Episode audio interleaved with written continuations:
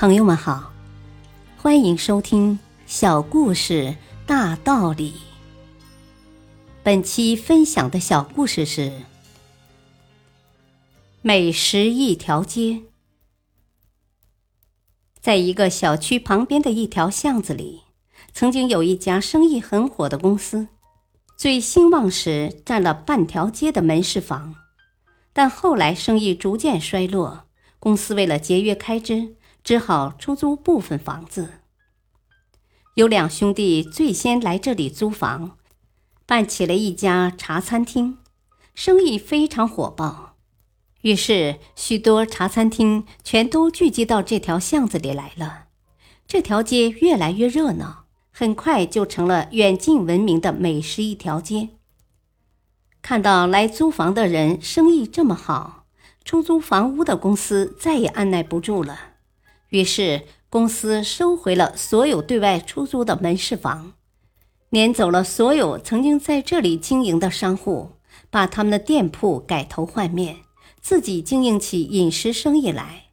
但出人意料的是，仅过了一个月，这条巷子又冷清了起来，很多这条街上的常客慢慢的不再来光顾了，公司的效益越来越差。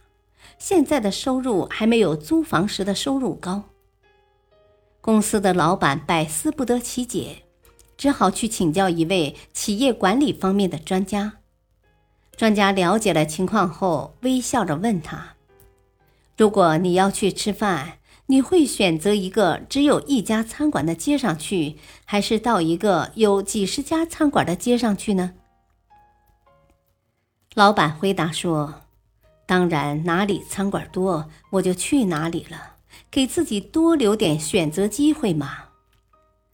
专家听了，就微笑着说：“你的公司垄断了那条小巷上的茶餐厅生意，这跟一条街上只有一家茶餐厅有什么不同呢？”